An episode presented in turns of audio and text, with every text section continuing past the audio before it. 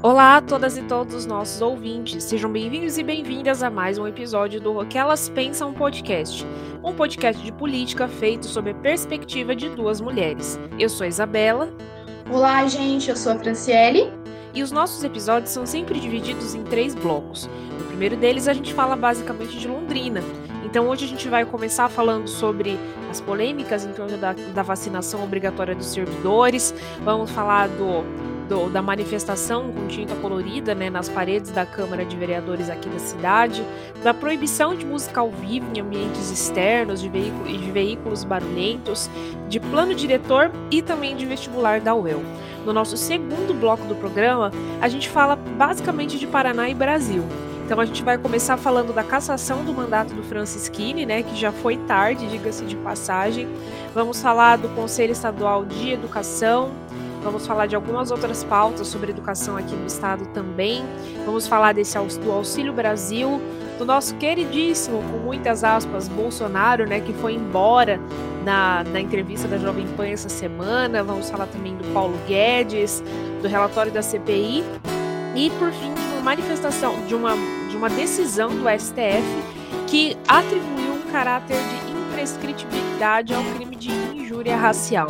Por fim, no nosso terceiro e último bloco, eu e o Francês escolhemos um assunto para extrapolar e falar um pouquinho mais.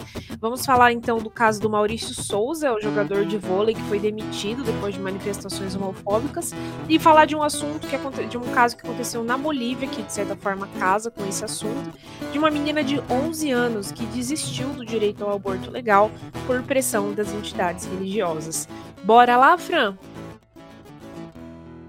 Sim, vamos iniciar com a nossa pauta a respeito da votação em urgência do projeto que visa né, a vacinação obrigatória de servidores em Londrina. Nós comentamos aqui nos últimos episódios essa colocação, né, esse decreto que foi colocado pelo Belinati, que é então a, a ideia, né, do, dessa ideia do passaporte da vacina para os servidores municipais.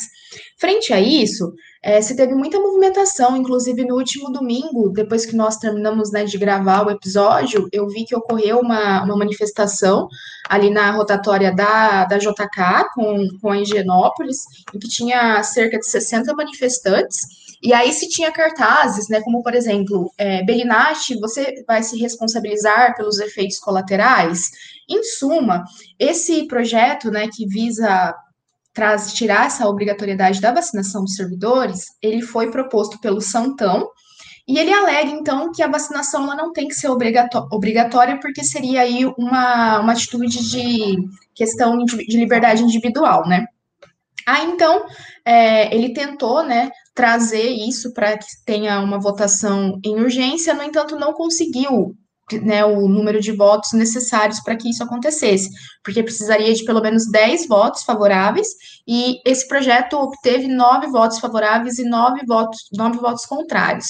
E durante a manifestação, né, Isa, algo que chamou muita atenção, ganhou inclusive visibilidade em veículos de comunicação como Folha de São Paulo, foi que um dos manifestantes, ali contrários então à adoção do passaporte da vacina, é, ostentou um cartaz é, com o símbolo de uma suástica que se percebia ali é que você, a suástica ela foi é, estilizada com seringas, né, entre outras menções a, a representações né, do nazismo ligados à, à suástica essa, esse projeto de lei, vale lembrar que ele foi. A justificativa que o Santan deu, né, segundo a reportagem do Guilherme Marconi na Folha, é de que é, esse, proje esse projeto de lei precisaria tramitar com urgência, porque senão vários pais de família perderiam seus empregos até que se é, eventualmente aprovasse o projeto de lei e ficasse proibida a obrigatoriedade, né? Ou seja, vacina quem quer.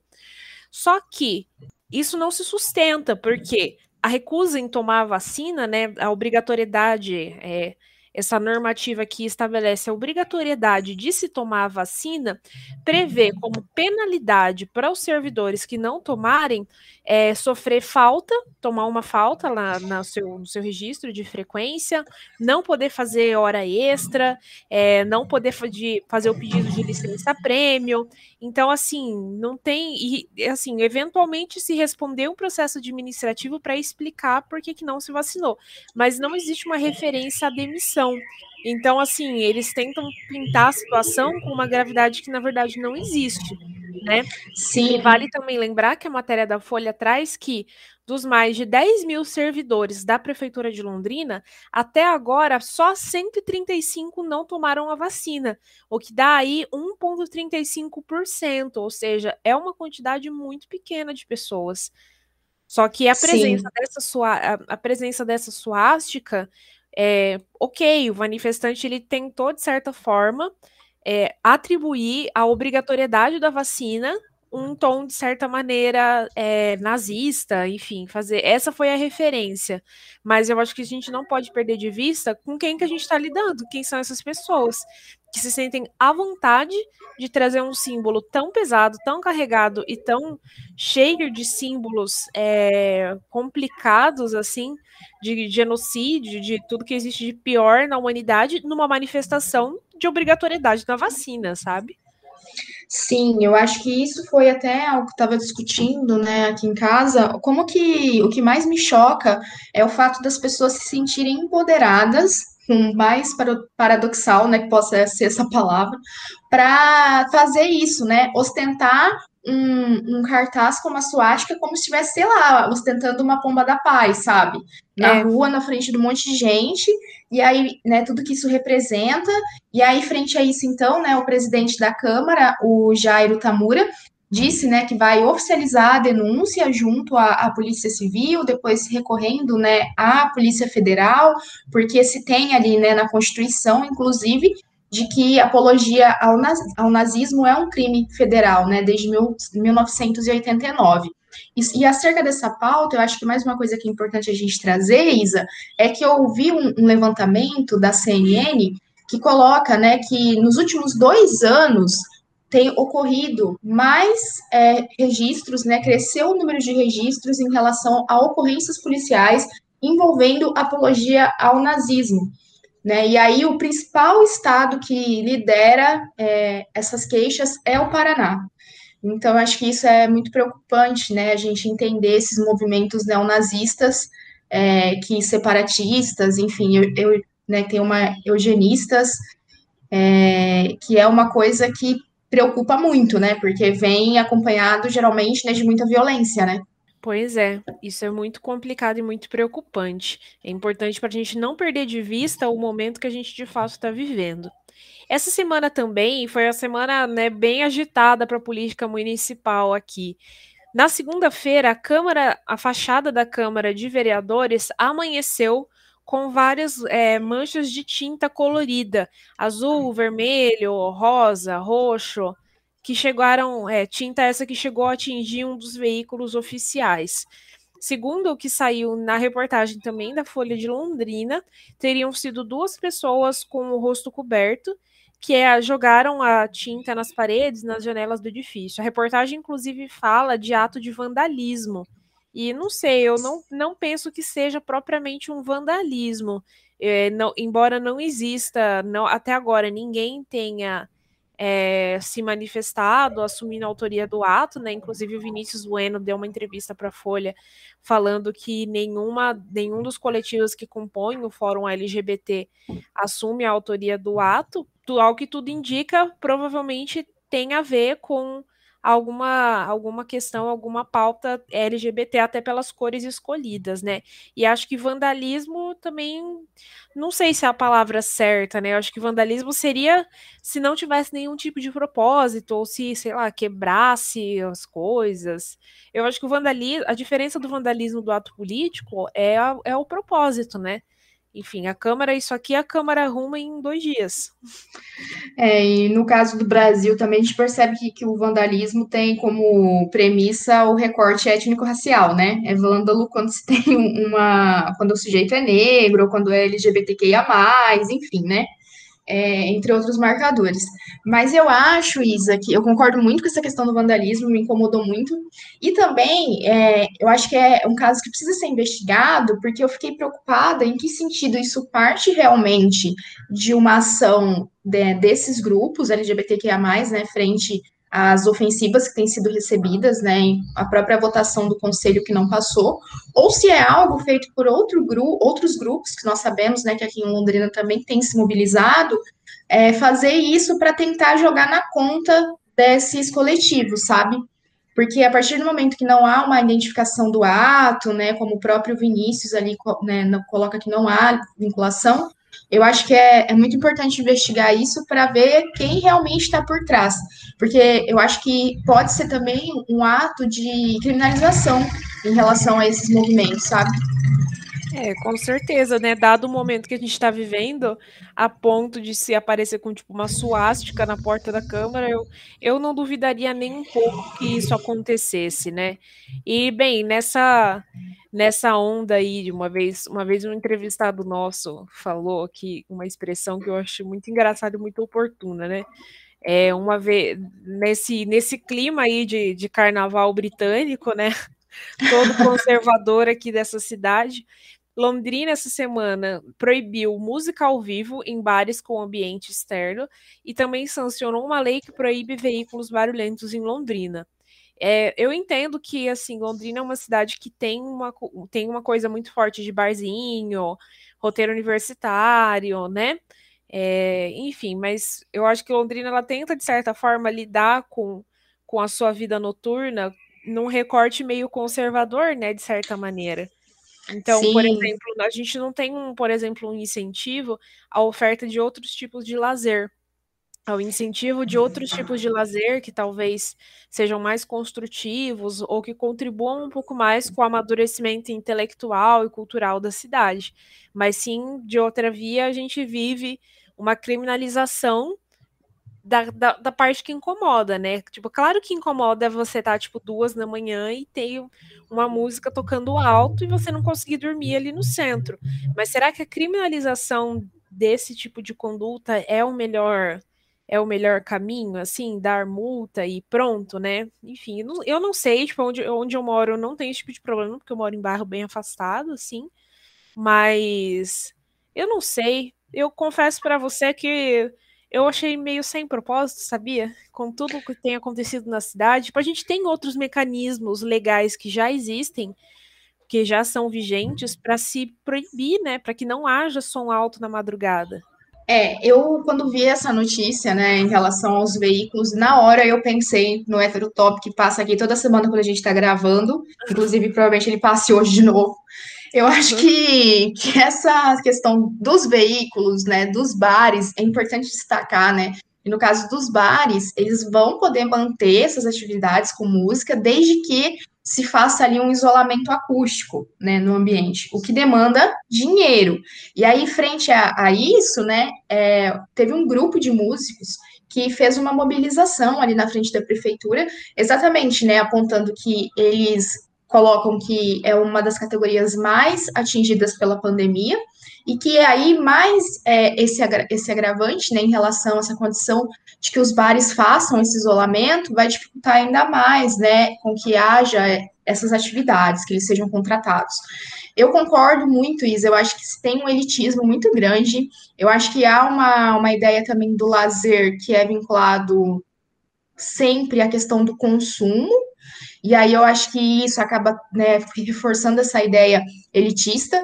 E aí também me preocupa é, como que vai se dar essa questão da apropriação do, do espaço urbano, porque muitas vezes, né, em, bairros mais pobres, se percebe é que as praças, esses ambientes né, ao ar livre, muitas vezes se tornam um espaço de socialização, de cultura, de lazer né, para as pessoas. E aí, como que isso vai ocorrer nesses espaços, sobretudo, sabe? Eu não sei se vai ter a mesma fiscalização da Paranaguá, é, da Gleba, se vai ter nesses outros bairros mais pobres, por exemplo. É, ao que tudo indica, muito provavelmente não, né? É, tem sim sempre um toque bastante elitista nesse, nesse tipo de conduta, né, daqui da Câmara de Londrina. Enfim, e depois, essa semana, né, falando, com a gente falou que a semana foi bem eh, agitada, né, é, nessa quinta-feira, o plano diretor de Londrina foi aprovado no primeiro turno pelos vereadores aqui da Câmara. Esse plano diretor que acabou, que foi objeto lá atrás de muitas polêmicas, de muita discussão, sobretudo porque né, isso acarreta várias mudanças no dia a dia das pessoas, né? O aumento do preço do IPTU, o que, que pode construir onde, outros tipos de tributação, enfim. A Câmara, essa gestão que é um tanto quanto, podemos dizer, peculiar, aprovou logo em primeiro turno, logo de cara, esse plano diretor. Sim, esse plano diretor, então, né, que estabelece regras, parâmetros, incentivos, instrumentos para o desenvolvimento da cidade. E ali, né, se tem, a cada 10 anos ele é revisto. Pelo que eu estava lendo, é, eu vi uma ênfase muito grande em relação à melhor utilização do espaço público, no sentido de que é, os espaços vazios, né, sejam melhor aproveitados e que isso também esteja condicionado à melhora da, da mobilidade das pessoas, né, eu acho isso extremamente importante. A gente percebe né, que Londrina tem uma população que tem crescido, e aí você tem né, a demanda vindo, vindo né, de, de universitários, de outras cidades tudo mais. E aí, só que uma coisa que eu fiquei um pouco incomodada é no sentido de que é, nós temos percebido, por exemplo, que essa questão do espaço público, a moradia em Londrina tem sido um, um, uma questão fundamental. Né? A gente tem percebido, principalmente com chuvas e tudo mais, né, o quanto que as, as moradias é, irregulares, né, as questões das ocupações, elas têm sofrido com isso. Ao mesmo tempo, eu vi um levantamento essa semana na Tarobá que coloca que mais de 50 mil pessoas estão esperando na fila da Coab, então, eu senti falta disso, sabe? Se nós vamos discutir o espaço público e a ocupação desse espaço público, a impressão que me dá é que esse plano ele foca nas pessoas que já têm garantido esse espaço. Mas e as pessoas que ainda não têm esse espaço garantido, sabe? Então, é eu acho o que... recorte da discussão ele é bem privatista, né? O recorte é feito a partir da propriedade privada. Exatamente. já usufrui da propriedade, de certa forma. Exato. E aí quem não tem essa propriedade ainda? E aí estou falando de questões mínimas, né? Que é um teto para cima da cabeça, né? Então eu acho que isso é, é uma coisa que eu acho que tinha que ser trazida e que eu senti a, a falta, sabe? Só para retificar a minha fala, é, foram 13 horas de discussão e a aprovação da, do plano diretor foi feita na manhã da sexta-feira, dia 29. Então, enfim, a discussão não foi tão, tão curta quanto eu, eu falei no primeiro momento. Mas vou elogiar? Não vou elogiar, entendeu? É isso aí. E também essa semana a UEL anunciou uma prorrogação de 19 dias do prazo para inscrição do vestibular. É, as inscrições do, do, vestibular se encerrariam agora na quarta-feira, dia 3 de novembro, e foi prorrogada para o dia 29 ou 22 desse mês. Isso teria aí se dado em virtude da, da baixa procura dos vestibulandos, dos estudantes pelo vestibular. Lembrando aí que, né, é, em virtude da pandemia, todo o tempo que a universidade ficou parada, o calendário ficou bastante bagunçado, né? Tem quase, tem quase seis meses aí de atraso, que, né, diante de tudo que a gente passou, diante de tudo que a gente viveu nessa pandemia, não é, não é nada, né? Mas tá bom. É, e de certa forma, acho que o vestibular, o vestibular é uma fonte de renda bastante importante da universidade. Por mais que ele não, eu, eu sou da opinião de que isso nem deveria ser nem deveria ser cobrado. Acho que a universidade não tinha nem que ter vestibular, tinha que ter vaga para todo mundo que quisesse estudar. Como a realidade é bem outra, infelizmente a universidade precisa do vestibular para ter verba para se manter ao longo do ano. E, enfim, isso é bem preocupante. Eu, eu particularmente, nunca vi isso acontecer. Também não, Isa. Nesses anos que eu estou na UEL, é a primeira vez que eu vejo, inclusive isso foi, né, é, colocado por uma reportagem que saiu na Folha de Londrina no dia 27, em que traz ali uma entrevista, né, com a professora Sandra Regina de Oliveira Garcia, que é uma das responsáveis ali pela COPS, né, a Coordenadoria de Processos Seletivos, e ela coloca que até aquele dia, ou seja, até o dia 27, é, você tinha uma queda de, de até 35% no número de candidatos é, inscritos em relação ao vestibular do ano anterior, do ano anterior. O que se percebe ali é que tinha vinha vindo numa crescente né, no número de inscritos, né, no caso de 2021 ultrapassou 27 mil inscritos, no entanto, é, essa diminuição né, em relação ao número de estudantes que procuraram. E aí ela traz algumas questões que eu acho bem importantes, né, que a gente é, não pode perder de vista, que é o desânimo dos estudantes frente ao ensino remoto da educação básica, né, nós sabemos que, que teve vários problemas acompanhados em relação a isso, desde a, o, o, real acompanhamento de fato, né, ou seja, o aluno que conseguiu realmente assistir essas aulas, a, a qualidade dessas aulas, né, isso também por parte dos professores, né, um acúmulo de trabalho, e também a crise financeira, né, porque como você colocou, é necessário pagar para fazer a prova, acho que estava 140 reais, né, o, o valor isso. da inscrição, e aí é um valor que, nesse cenário econômico que nós temos atravessado, é um valor considerável, né, para muitas famílias também, né? Então, eu acho que isso é importante de, de trazer.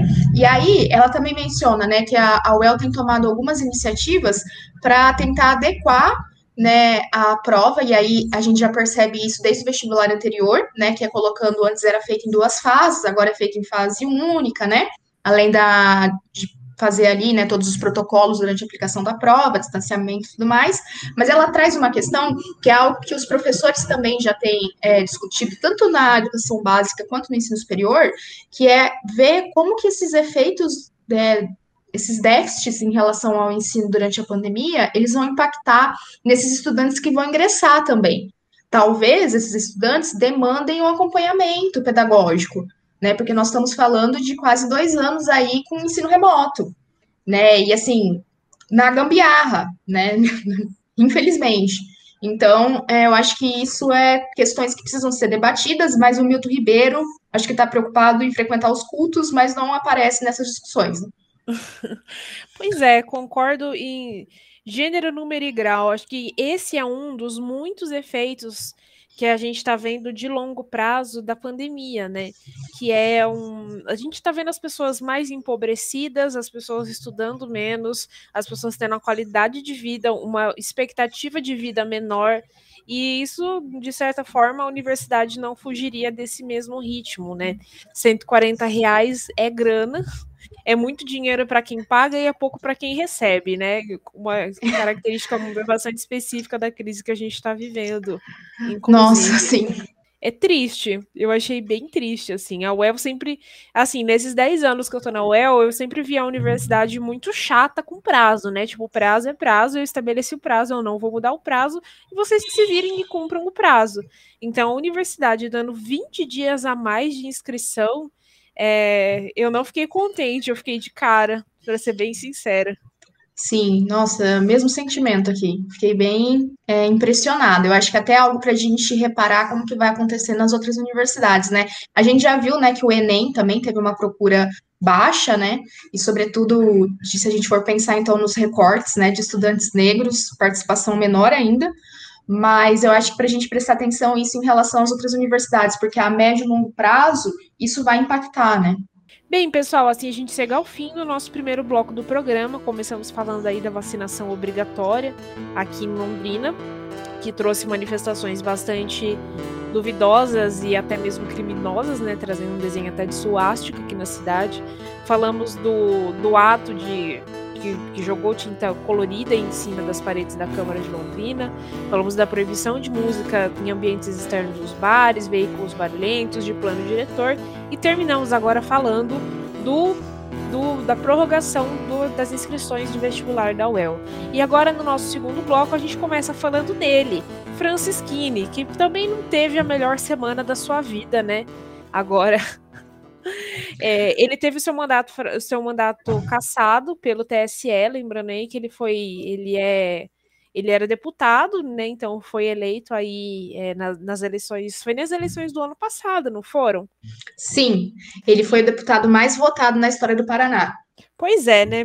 Eu ouvi um, eu ouvi um negócio no Baixo Clero ontem, do, do Fábio Silveira, que a gente já recebeu aqui, que parece que ser o mais votado não dá muita sorte, né? Porque o Boca Aberta também foi o mais votado aqui, a... sofreu uma das voltas, a, a, Terra Plana deu voltas bem amargas para Boca Aberta, e eu espero que agora para o Francisquini também. Ele teve um mandato cassado pelo TSE por ter compartilhado é, notícias falsas, né? Por ter compartilhado fake news sobre fraudes nas urnas. Lembrando aí que Francisquini, ele foi é, quando no governo do Beto Rich, que houve aquele massacre na Praça do Centro Cívico, lá em abril de 2015, ele era o secretário de Segurança Pública. ele coordenou o, o, ataque, que, enfim, soltou cavalaria, cachorro em cima dos professores, e desde assim, ele sempre foi um político muito. É, muito ligado a essa defesa armamentista, muito conservador, né? Uma pegada bem. Ele é, é delegado também, né? Ah, não sei, assim, eu tô tentando procurar, Fran, uma palavra adequada, educada, mas ele sempre teve, assim, uma pegada política muito escrota, né? Então, assim... Sim. É, eu, essa cassação dele, que aconteceu nessa semana, eu ouvi essa análise ontem também no foro. É, fica um, uma, uma, um questionamento para mim no ar. Se foi de fato uma preocupação com a idoneidade, com as notícias falsas, com a comunicação, ou se foi o TSE, assim, meio que tentando livrar sua cara, sabe? Tipo, ah, pô, falou da gente, tá cancelado, entendeu? Sim, concordo. Eu acho, eu também fiquei pensando sobre isso, porque como né, colocado ali, inclusive pela reportagem, até é pela primeira vez, né, que essa tese é aceita pela Justiça Eleitoral. E aí, se nós formos pensar nisso, então, o que ele está esperando para é, caçar Bolsonaro, né, que é o maior disseminador de notícias falsas no país, né, sem dúvida, assim. E aí, é, essa questão, e aí eu acho também, né, Isa, que primeiro que, enquanto professora, falar que eu fiquei tão triste com essa notícia, mas tão triste que, olha, nem, nem posso expressar o tamanho da minha tristeza, só que não contém ironia. É, e aí, tipo, porque, né, ele foi um dos responsáveis ali, né, um dos deputados do Camburão para todo aquele massacre, como você bem lembrou, do 29 de abril, né? Mas o Camburão aí... foi outra, o Camburão foi outra coisa depois, não foi? Ou foi o mesmo...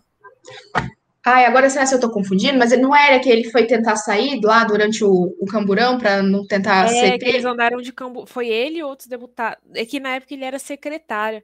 Mas teve lá a galera que teve vários. Entre eles eu lembro que tava o Thiago Amaral, que Sim. entrou e saiu na LEP de camburão porque ficou com medo dos manifestantes.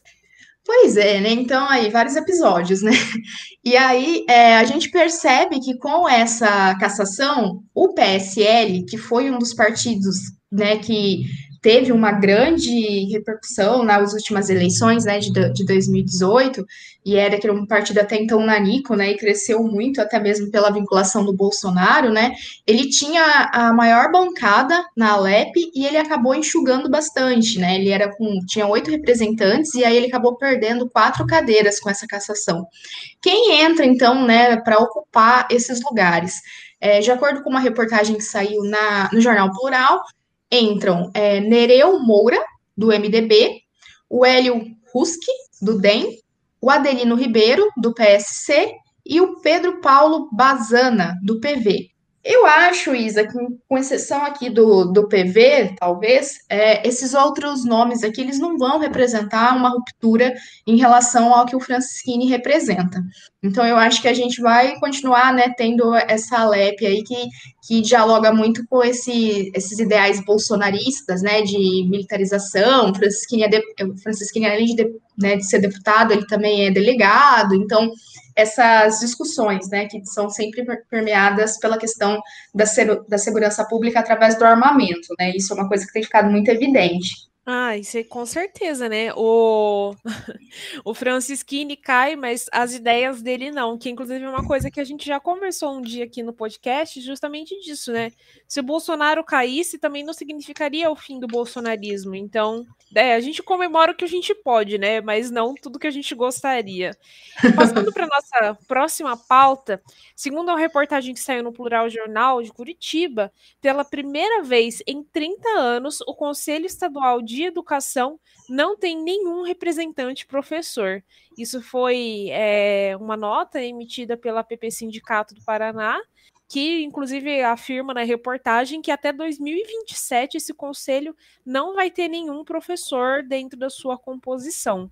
Então, assim, conselho de educação sem professor vai, vai ter que lá, vai ter quem lá, né, gente? Vai ter o diretor da Croton? Então, é, eu acho que se tem ali, né? Eu vi algumas manifestações, alguns cartazes que eu achei muito interessante que colocava, né? Conselho é, de Educação sem Educação, né? Porque o que a gente percebe nisso é o quanto que as políticas educacionais, né, no Paraná, elas têm sido gestadas num perfil, tipo, extremamente autoritário, que não tem diálogo com os professores, não tem diálogo com os estudantes, com a comunidade, né, das escolas, escolar e aí comunidade externa também em relação a isso. É, então, eu acho que isso é muito sério, porque eu fico pensando, né, é, quando se tem ali pessoas que não têm uma vinculação, não têm uma vivência da, do chão da escola, da realidade da escola, sobretudo da escola pública, como pensar o planejamento de políticas públicas que sejam realmente coerentes àquelas realidades, né? Porque quando a gente fala de, da universidade, quando a gente fala da escola pública, a gente também não está falando de, um, de uma questão que é homogênea.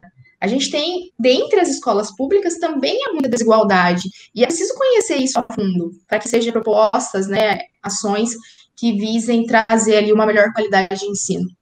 E aí, então, frente a isso, né, a PP Sindicato colocou que vai recorrer, né, vai tentar trazer ali, é, fazer com que o Ratinho faça, reveja, né, essa nomeação, mas eu, sinceramente, Isa, não acredito que ele vá voltar atrás.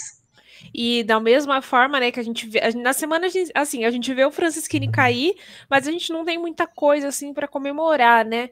Porque foi aprovada na terça-feira pela Comissão de Finanças e Tributação da Alep, que é presidido, inclusive, por um deputado do DEM, que é o Nelson Justus, um projeto de lei que altera o, o, car o cargo de diretor cívico-militar e também aumenta a sua remuneração que de 3 mil reais passa para 3.500. Não acho que seja um salário alto para diretor. Acho que os profissionais de educação tinham que ganhar, inclusive, bem mais do que eles ganham hoje. Mas isso é muito simbólico dentro de todo o contexto que a gente está vivendo. Isso não pode ser interpretado de uma forma descolada, né? Porque a gente, é, de certa forma, parece é, um aceno para a estrutura militar da educação aqui no estado, porque não é um aumento para todos para todos os diretores, é um aumento para os diretores das escolas cívico-militares, né? Então, isso é para mim é um aceno muito claro ao que é de fato importante para o governo do estado e para que é importante para a educação desse governo, né? Nossa, sim, concordo completamente, assim, porque se nós pegarmos essa notícia e a notícia anterior e a gente for é, colocar elas, né, uma ao lado da outra, a gente percebe nitidamente qual é o projeto e sentido de educação que é abraçado pelo, por esse governo, né? A gente não tem professor dentro do, do Conselho Estadual de Educação, mas a gente tem um aumento destinado especificamente né, para diretores de escola cívico-militares. E aí, é, eu acho que isso demonstra também a, a forma como esse laboratório né, das escolas cívico-militares, em que o Paraná né, lidera o número de escolas e até se pretende né, fazer com que mais escolas ainda se convertam a esse modelo, ele coloca isso, essa proximidade que se tem né, do governo Ratinho com o governo, com as ideias, né, sobretudo pensando essa questão de moralidade em relação ao Bolsonaro, né?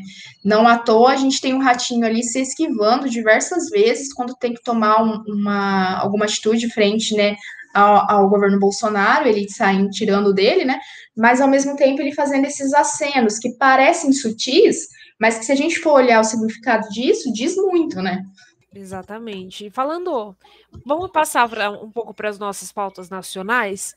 Nessa, nesse domingo, 31 de outubro, né, dia que nós estamos aqui gravando o episódio, é feito o último pagamento do Bolsa Família, que é aí o projeto, um projeto que começou inclusive no governo do Fernando Henrique Cardoso e que, enfim, já já perdura aí por 18 anos. É, esse programa ele tem o por objetivo o governo Bolsonaro tem por objetivo substituir ele por esse programa Auxílio Brasil, que começaria a ser pago, segundo o planejamento do governo, planejamento entre aspas, muitas, muitas aspas, a partir do dia 17 de novembro. No entanto, está um pouco complicada a implementação desse Auxílio Brasil, justamente porque não se tem um plano muito firme sobre qual seria a fonte de financiamento desse programa. A proposta, né, é de que com o Auxílio Brasil é, sejam aí distribuídos 400 reais mensais para as famílias, para as pessoas beneficiadas, a passo que o, no Bolsa Família, embora ele não tenha o mesmo valor para todo mundo, a média, segundo uma reportagem que saiu na CNN Brasil na madrugada de hoje, inclusive, é de 191 reais por mês. Então, assim, seria um valor bem mais alto, né, que seria recebido pelas famílias. Mas esse Auxílio Brasil, acho que é bastante importante a gente entender, a gente ter essa perspectiva, né, de que é, existe um cálculo político atrás, atrás dele. É, segundo essa mesma reportagem da CNN, a estimativa, a previsão é de que dos 33 bilhões que hoje são gastos com o Bolsa Família, sejam gastos agora 84 84 bilhões 730 milhões de reais aproximadamente com o Auxílio Brasil. Durante a pandemia, o Bolsonaro sentiu, ele, eu assim, ele pode ser burro em muitas coisas, mas ele tem um cálculo político bom, até porque ele é um político de carreira, né? Ele sentiu o quanto o auxílio emergencial foi bom para a popularidade dele o quanto isso o ajudou, né? E esse Auxílio Brasil, no meu entendimento e na minha visão, é um cálculo político já pensando nas eleições de 2022. Ele viu quanto o assistencialismo ajuda, de certa forma, a que ele se segure na cadeira, né? Sim, exatamente. E eu acho extremamente criminoso isso que tem acontecido em relação ao Bolsa Família, porque você percebe ali, né, o Bolsa Família sendo um programa que é elogiado, inclusive, né, por organismos internacionais, reconhecendo, né, o quanto que ele foi importante para tirar pessoas, né, da situação de extrema pobreza. Um estudo divulgado, por exemplo, pelo IPEA em 2019 apontou que em 2017 as transferências do programa retiraram 3,4 milhões de pessoas da pobreza extrema e outras 3,2 milhões da pobreza. Então é muita gente, né? E aí, é, pensando na questão do Bolsa Família, que se tem ali, né, alguns requisitos, como a questão da titularidade, né, ser colocada por uma mulher e tudo mais, tem pesquisa já, né, indicando que o Bolsa Família também contribui, inclusive, para combater a, a, violência doméstica, né, a partir do momento de que essas mulheres, elas têm acesso, né, a uma renda que não é um valor muito alto, mas, né, para conseguir, às vezes, sair de uma situação de extrema violência, acaba é, trazendo, né, essa possibilidade para essas mulheres, né, que estão nessa situação de extrema pobreza. E aí você traz isso, você desmonta isso, que é algo que já estava estruturado, que demonstra ali uma política pública que deu para perceber né, que tem uma, uma viabilidade, que tem um efeito, por uma ideia, né, porque é uma ideia, por enquanto, dessa questão do Auxílio Brasil, com uma jogada eleitoral evidente, que não se sabe como que vai financiar, Aí se tem aí, é, você vê o, o Paulo Guedes, né, o super neoliberal, falando inclusive em furar o teto de gastos para conseguir manter né, esse Auxílio Brasil. Então, acho que isso, Isa, é muito grave, porque a gente está atravessando um período de extrema crise financeira, e como que essas famílias vão ficar? Porque essas que receberam a última parcela agora, elas não sabem qual vai ser, se vai ter algum dinheiro no banco mês que vem. Provavelmente não, porque o que se percebe é que não está tendo uma viabilidade em relação a esse Auxílio Brasil. Tá muito, essas discussões estão muito difíceis de serem, tá inclusive condicionado, né, a PEC do, dos precatórios no Congresso. Então, assim, eu acho isso mais um crime cometido por esse governo, sabe? É, tá um negócio super enrolado, né? É, quando o Paulo, eu, a entrevista que eles deram, que o Paulo Guedes falou que poderia furar o teto de gastos, eu achei que ele tava com uma cara muito constrangedora, assim, sabe? Do tipo, sabe, vim aqui porque minha mãe obrigou, eu nem queria estar aqui, assim. Achei bem complicado isso. E tem muita insegurança, bem como você falou, né? Tem muita incerteza em torno do Auxílio Brasil. Acho que o Bolsonaro tá rifando até a mãe para conseguir, de certa forma, o apoio que ele precisa, para conseguir, de certa maneira, aí, é, fazer com que esse, com que esse novo programa emplaque, né? Pra, porque, de certa forma, ele não fatura politicamente com o Bolsa Família. Embora não tenha começado com o governo do PT, esse governo, é, esse governo não, esse projeto de o projeto do Bolsa Família, ele tem uma. Ele é muito atrelado ao PT, né? É a primeira Sim. coisa de que. É, é o primeiro. O, o, o, fatura, o, o, PT acho que faturou mais politicamente com esse projeto, né, Fran? Esse acho que Sim. é o jeito mais correto de se dizer, assim. O que a gente percebe é que o que ele tem feito é tentar tirar os principais ali carros né, da eleição do PT é, tirar a identidade desses programas, né? A gente vê isso com Bolsa Família, que é muito ligado, né, à questão do PT, ao Lula, embora, né, como você bem lembrou, o Bolsa Família, ele tenha recebido esse nome a partir de 2003 e a partir da junção, né, de programas que foram criados anteriormente, como Auxílio Gás, né, Bolsa Escola, entre outros. E aí, é, o outro projeto no que isso fica muito evidente é o Minha Casa Minha Vida, que ele mudou o nome né, para Minha Casa Verde e Amarela. O problema maior é que, assim, ele não muda só, abre aspas, o, nome para tentar tirar uma identidade ali, né, de ligação com o PT. Ele faz um desmantelamento total dessas políticas.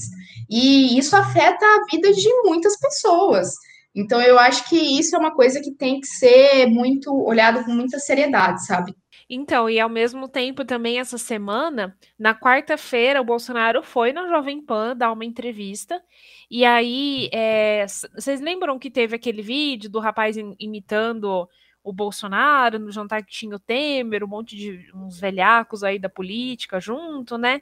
Enfim, era o André Marinho. Na, o André Marinho fez uma pergunta para o Bolsonaro sobre a questão das rachadinhas, né?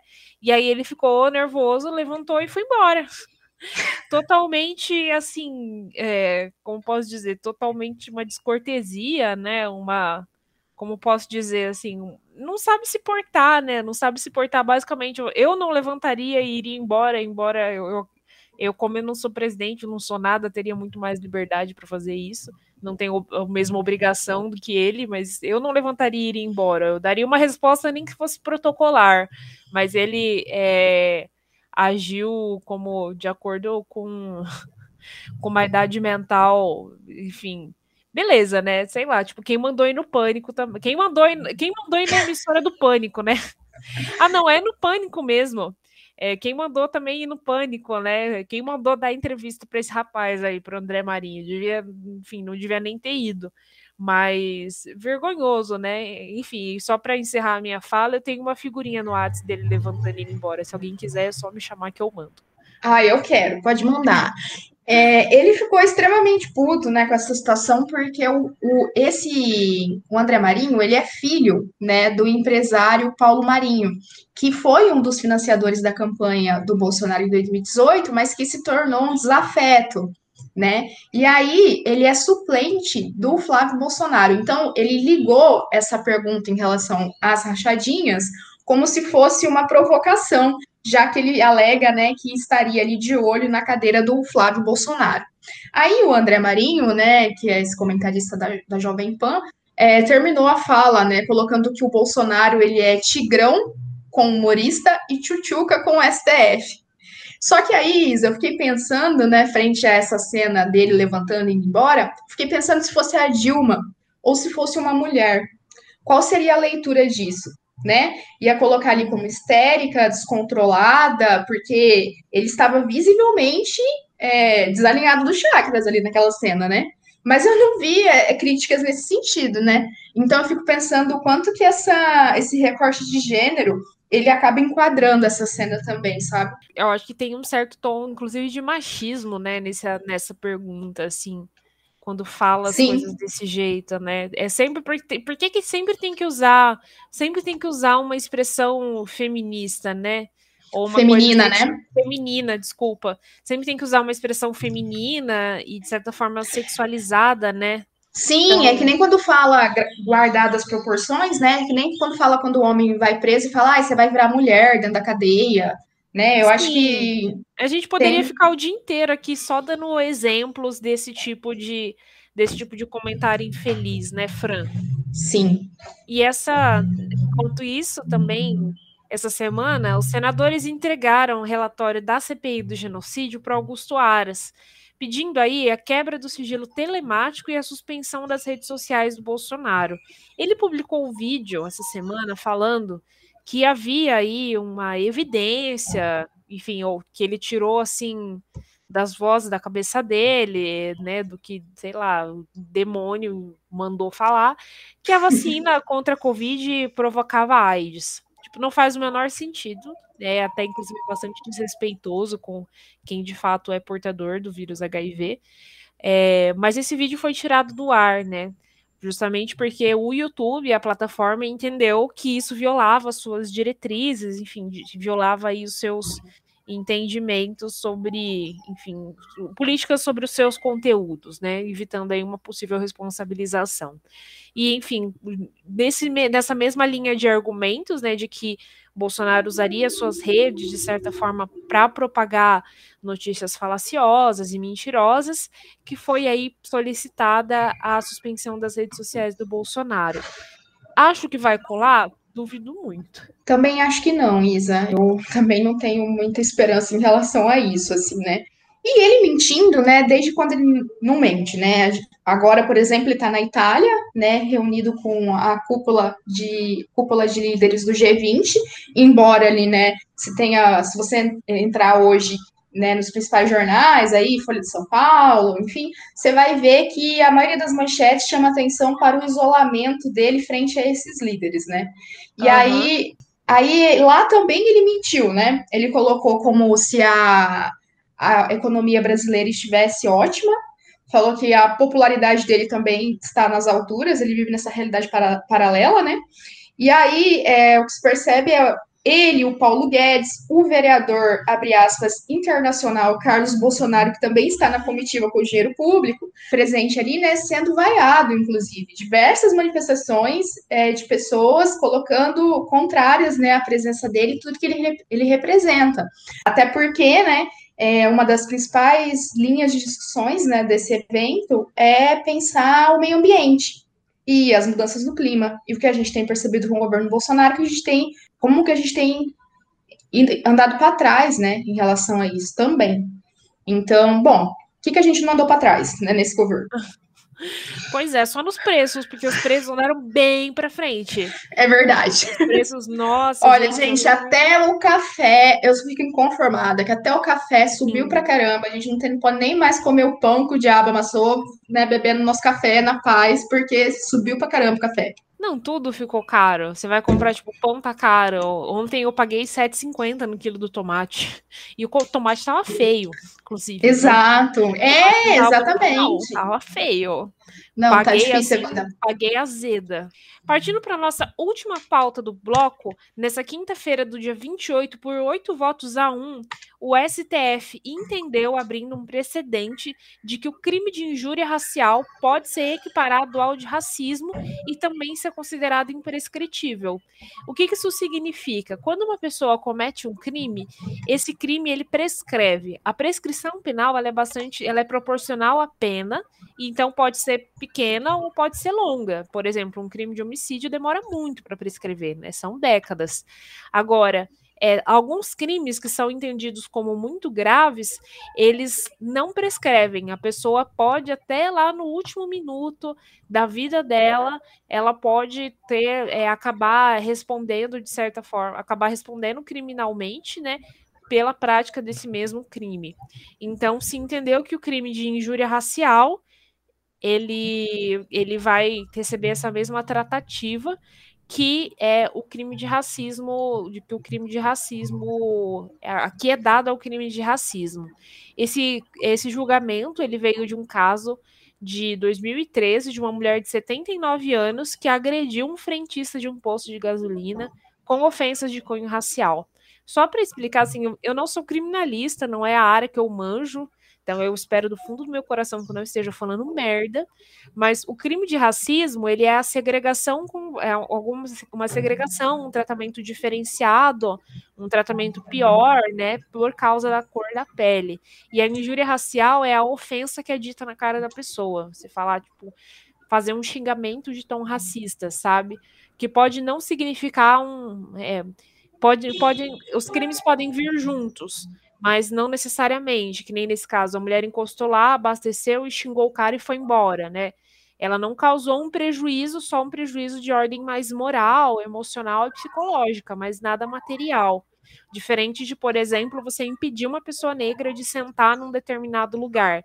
Você pode ser muito respeitoso nas palavras, não ser injurioso, mas ser racista dessa, de, da mesma forma, né? Sim, eu achei, Isa, um avanço, né? Já que nós temos falado aqui tanto de retrocessos, né? Eu achei um avanço muito importante, porque embora nós sabemos, né, que entre a, a lei e a aplicação da lei, tem muitos passos aí, né? Mas eu acho que é mais um instrumento para tentar coibir, né, com que isso aconteça. Em, em, um cenário, né, que como nós iniciamos aqui o, o episódio de hoje, que pessoas estão ostentando suástica. Então, eu acho que isso é, é muito importante no cenário que a gente tem atravessado, né?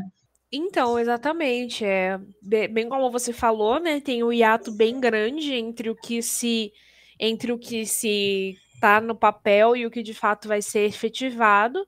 Mas acho que, de certa forma, se o objetivo da imprescritibilidade do crime é torná-lo mais grave, então, acho importante. Acho que seria mais importante também, nessa mesma linha, que os crimes contra o patrimônio tivessem uma tratativa um pouco mais é, branda em determinados casos e situações, assim. Ah, não sei, eu acho que eu tô falando demais já, isso aí dá muito pano pra manga, minha fala ficou polêmica, vou ser cancelada 70 vezes, e por isso vou encerrar o segundo bloco do programa.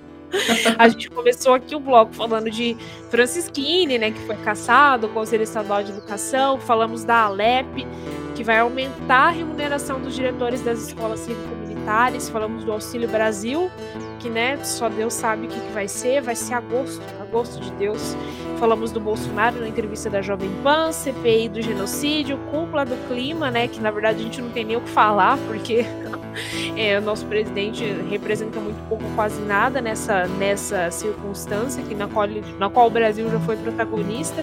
E terminamos falando aí desse novo presidente do STF em relação ao crime de injúria racial. E agora, no nosso terceiro e último bloco do programa, a gente quer falar do, a gente trouxe dois assuntos em específico, mas que tem aí uma perspectiva que, numa análise mais aprofundada, eles podem ser observados de forma conjunta, né? Porque tem uma raiz comum. É, uma delas, um desses assuntos é que o jogador de vôlei, Maurício Souza, ele foi demitido, enfim, ele viu a carreira dele ser totalmente escorraçada depois de fazer ataques homofóbicos nas suas redes sociais. Ataques homofóbicos é o que, que ele fez, né? Ele vocês devem ter visto nas redes sociais, principalmente. É, ele compartilhou na, nas redes sociais dele uma, uma imagem que seria aí do super-homem. É, era, era o Batman e o Robin ou era o super-homem, Fran? É, era o super-homem. Beijando um outro homem. E aí, Sim. eu vou até abrir aqui a legenda que ele colocou para eu ler para vocês, mas era uma coisa tipo assim: o que é certo é certo, ó, isso aí é errado. Qual será o tipo, próximo assim, passo? Perdeu...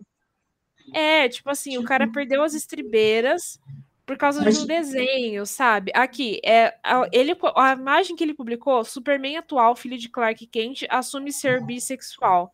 E aí ele colocou aqui, ah, é só um desenho, não é nada demais. Vai nessa que vai ver onde vamos parar. Enfim, não é a primeira postagem nesse sentido que ele faz. Ele tinha postado um negócio reclamando do uso do pronome neutro. Enfim, mesmo com toda a repercussão negativa, ele não voltou atrás, muito pelo contrário, ele foi muito apoiado, né? Apesar da carreira dele ter ido para o ralo, ele foi muito apoiado por vários conservadores. Não parece nem um pouco arrependido, né? Não, tanto que ele fez, né, falas posteriores a essa entrevistas falando que isso é culpa da turma da lacração, né? E aí, né, Isa, uma coisa também que eu acho que é muito sintomática é que, embora ele tenha sido demitido, né, ali do, do grupo, do clube, ele aumentou o número de seguidores. Parece que a homofobia ela garante é, que você tenha mais seguidores, né? Porque você tinha ele, ele tinha antes disso cerca de 800 mil seguidores e agora ele já está ultrapassando um milhão de seguidores. E aí, então, né, se tem uma mobilização de alguns deputados, senadores ali, né, trazendo uma, uma representação contra ele, pedindo, né, que ele vá a público colocar, né, se retratar, e também, né, uma multa por dano moral coletivo a partir de 50 mil reais. É, como você bem lembrou, né, não é a primeira vez e ele propaga esses discursos de ódio contra a população LGBTQIA+. Ele é um bolsonarista raiz, né? Inclusive o, o Flávio Bolsonaro saiu em defesa dele, com aquele argumento, né, muito comum deles de que seria liberdade de expressão. É muito importante, né, a gente sempre lembrar que liberdade de expressão não significa liberdade para agredir, liberdade para ser preconceituoso. Acho que tem muito essa confusão, né? Então, eu acho que isso é mais um ataque nesse cenário que vem naquele sentido de que essas pessoas estão empodera empoderadas para demonstrar os preconceitos que elas carregam, né? Mas de certa forma, eu acho que é, o fato dele ter aumentado o número de seguidores do Instagram dele, eu fico me perguntando até que ponto uh, parece que a gente fica numa guerra simbólica, né, Fran? Porque Sim. ele recebe muitos apoios. Ele foi demitido dos, da, do time do qual ele fazia parte, enfim, ele perdeu o emprego. Ficou desempregado, sabe? Mas ele tá comemorando, inclusive no Instagram dele, ele fez uma, uma um post falando: ah, muito obrigado, somos 2 milhões. Só faltou meter lá um, um vitória da Nossa, família. Nossa, já, já atingiu 2 milhões? A última vez que eu vi, ele tava com um milhão e pouco. Não, eu, agora o perfil dele agora de manhã tá com 2.3. Nossa, então 2. tem crescido 3. muito, né? Porque Aí, quando isso ocorreu, ele tinha cerca de 800 mil seguidores. Ele postou, inclusive, ontem à noite, um vídeo da Carla Zambelli apoiando ele. Ai, tipo, que lindo. Mano, ó, ser apoiado pela Carla Zambelli é bem preocupante, na moral, assim. É Coisa bem, bem, bem preocupante. Então, assim, é, quando ele fala assim, ai, vai, vai vendo que vocês vão ver onde que isso vai parar, tipo, dá a entender que o fato de um quadrinho trazer um personagem bissexual, de certa forma, vai corromper as crianças, né? Acho que as coisas não são bem assim. As, as crianças, elas podem e devem entender que existem orientações sexuais diferentes no mundo e identidades de gênero diferentes também. Eu não acho que isso seja necessariamente sexualizar as crianças, né? É simplesmente não. ensinar desde cedo que diversidade é uma coisa normal. É, mas Sim. essa galera acha que isso é sexualizar as crianças, assim, porque na cabeça delas é uma espécie de perversão. Na cabeça dessas pessoas é um, um, um como se fosse um, uma transgressão, né? Enfim, uma não é uma eu estou tentando pensar numa, numa palavra para que num, num substantivo para transviar. Ah, Mas... você é uma perda de rumo, sabe? Sim, mas sabe o que eu acho, Isa? Se o raciocínio é esse, e que, né, sabemos que não faz sentido algum, é, as crianças, então, que não se identificam, né, com essa questão do, do sexo biológico, como, por exemplo, as crianças trans, por que, então elas não mudam seu comportamento? Por que, elas não são influenciadas, sendo que 99% da, dos referenciais que elas conhecem da, da, escola são de personagens né, heterossexuais de casais, né, heterossexuais, e com todo, né, perpassado por essa questão da heteronormatividade. Então, é, parece que há aí uma, uma interpretação que não vale, né, igual para os dois lados.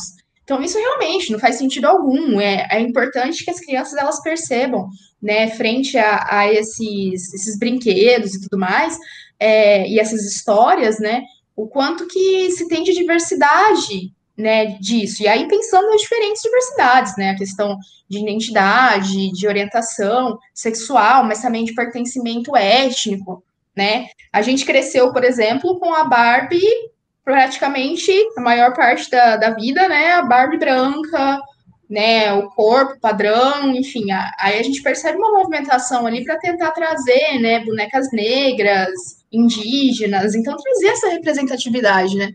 Pois é, e, isso é, eu acho que esse incômodo todo que certas pessoas têm em relação a isso diz muito mais sobre elas do que sobre os outros, né? Tipo, mano, o cara perdeu emprego por causa de um rolê que nem existe, sabe? De uma representação de um desenho. Exatamente. O homem existe.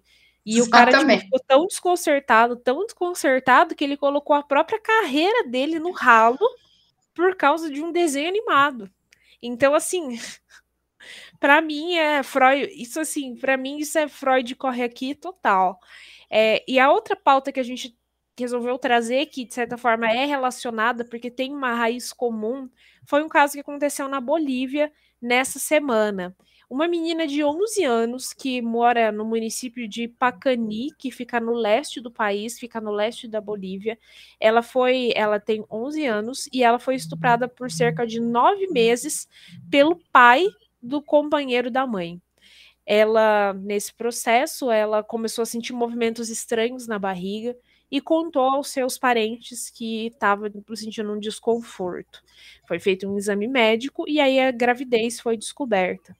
O, o, o, o estuprador foi encaminhado para a autoridade policial, ele está preso num, num presídio de segurança máxima, aguardando o julgamento.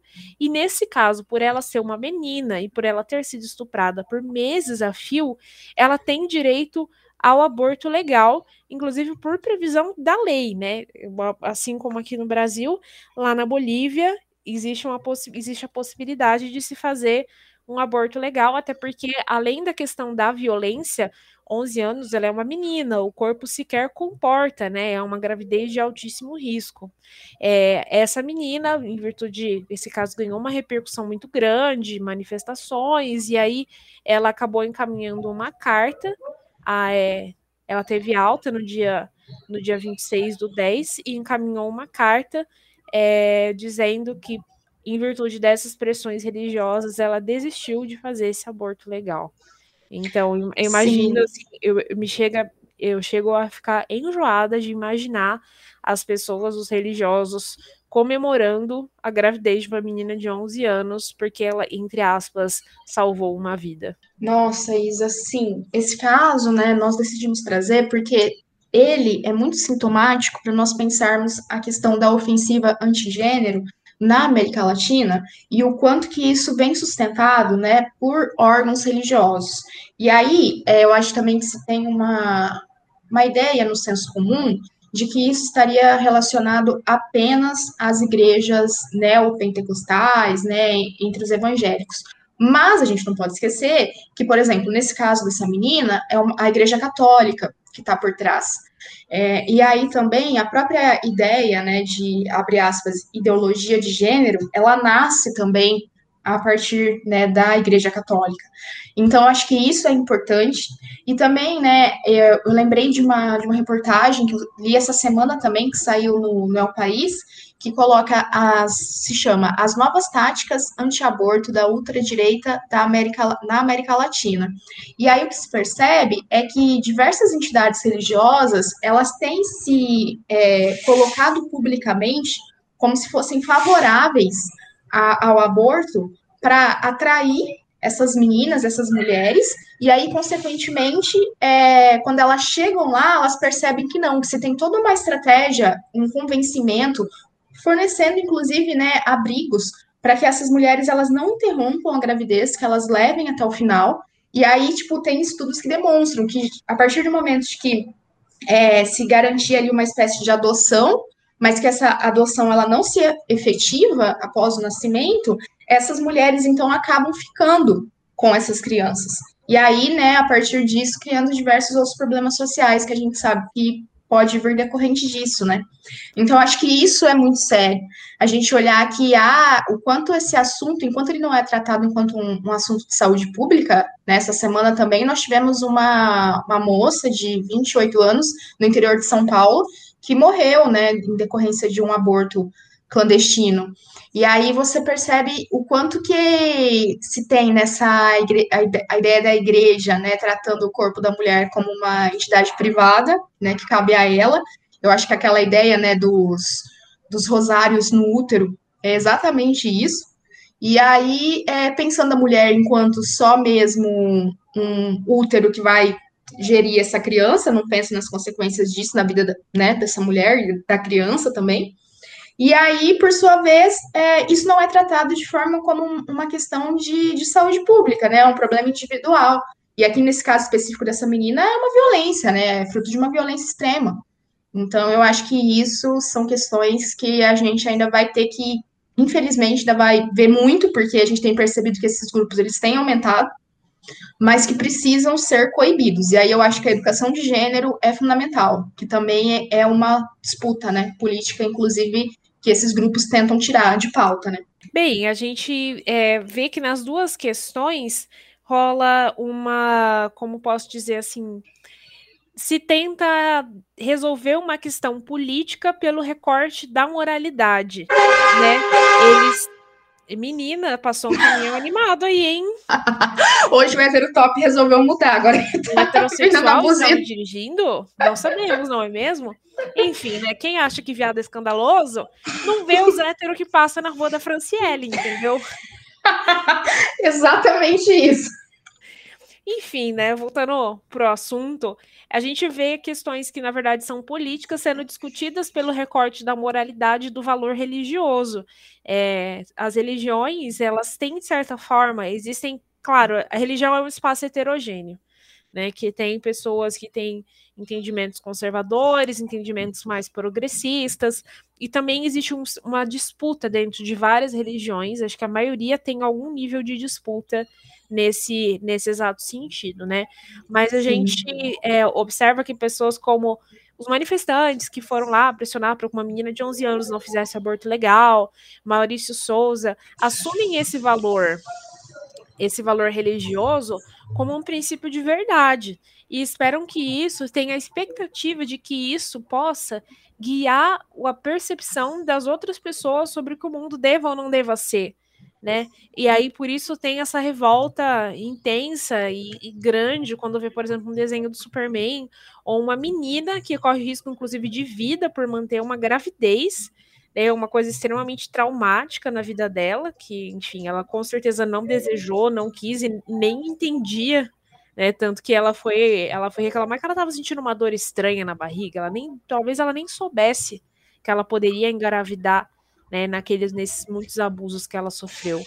Então, assim, é, nesse intuito de quererem fazer valer a sua própria moralidade, de, entender, de colocar a sua própria moralidade como um valor que seja universal, como uma coisa válida, eu acho que eles acabam sendo tão desumanos quanto os agressores, sabe?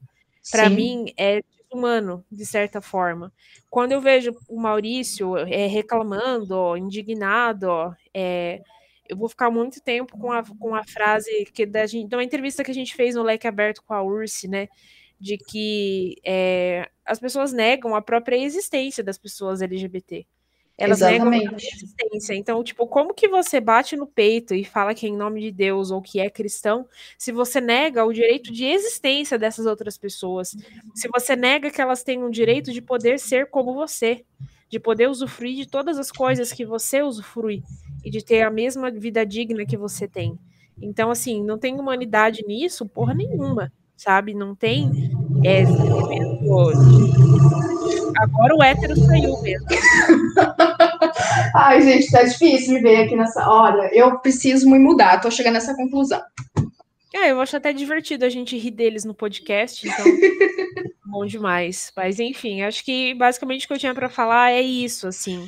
Então, eu, eu acho que atrás dessas pessoas que lutam tanto por moralidade, eu acho que tem um sentimento, é, além de um universo, de um horizonte muito reduzido, eu acho que de humanidade não tem nada para mim. Sim, nossa, Isa, com certeza. E a gente traz, nesse né, caso da, da Bolívia, mas a gente não pode esquecer que esse ano, né, a gente teve um caso semelhante aqui no Brasil, né? Sim. Inclusive com Damares se mobilizando, indo até o encontro né, da, da menina para que ela desistisse de fazer valer o seu direito, né, em, em, relação ao aborto, considerando que ela também sofreu abuso. Então, isso não é uma realidade que está distante de nós. E, e aí eu fico me perguntando, né, em nome de quem, de fato, isso ocorre? Porque se nós pensarmos, né, até mesmo tentando pensar de acordo com essas pessoas, fazendo esse extremo esforço, as premissas né, bíblicas colocam, não colocam essa questão de, de violência contra o outro a partir desses recortes, como essas pessoas né, reproduzem. Então, eu acho que, em nome de Deus, se faz muitas barbaridades e muitas violências. Bem, vamos para o nosso quadro de indicações? Vamos lá. O que elas indicam? O que, que você tem para indicar essa semana, Fran? Gente, essa semana eu vou com o último álbum do Caetano, que eu estou viciada, que é o Meu Coco. Depois de. O último álbum né, que ele tinha lançado foi em 2012, e agora ele ressurge quase 10 anos depois, né? E ali, num, trazendo né, uma, uma pegada mais ligada à questão da tropicália e umas letras sensacionais, assim, que parece que tá falando de romance, daí você vai ver que tá falando da história política. Tipo, nossa, eu tenho amado o álbum, então tá no YouTube, tá no Spotify, né, em vários locais. E, mas eu indico que vocês vejam no YouTube, porque tem uns vídeos que ele gravou cantando e dançando. E a minha nova religião agora é o Caetano dançando. Então, eu, é, enfim, passei mais uma semana sem tempo para fazer, tipo, coisas, muitas coisas diferentes, assim, para consumir produtos culturais. Olha eu aqui no, no recorte da indústria cultural, né? Para trazer, para indicar para vocês. Então, vou, vou fazer uma indicação. Eu, eu escutei essa semana uma versão da música Baby, do Rubel com a do Rubel com a Gal Costa. E é, eu achei muito lindo, adorei. Então, assim, minha indicação é procurem essa música, Baby, do Rubel com a Gal Costa. Eu acho Nossa, que é o Rubel massa. que fala. Muito linda.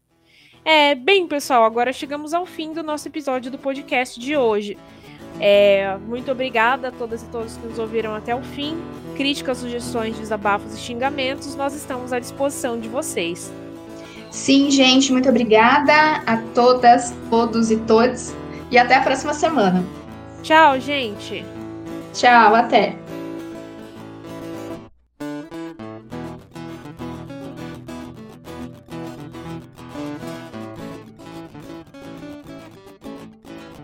Esse episódio foi produzido e apresentado por mim, Isabela Alonso Panho, e pela Franciele Rodrigues.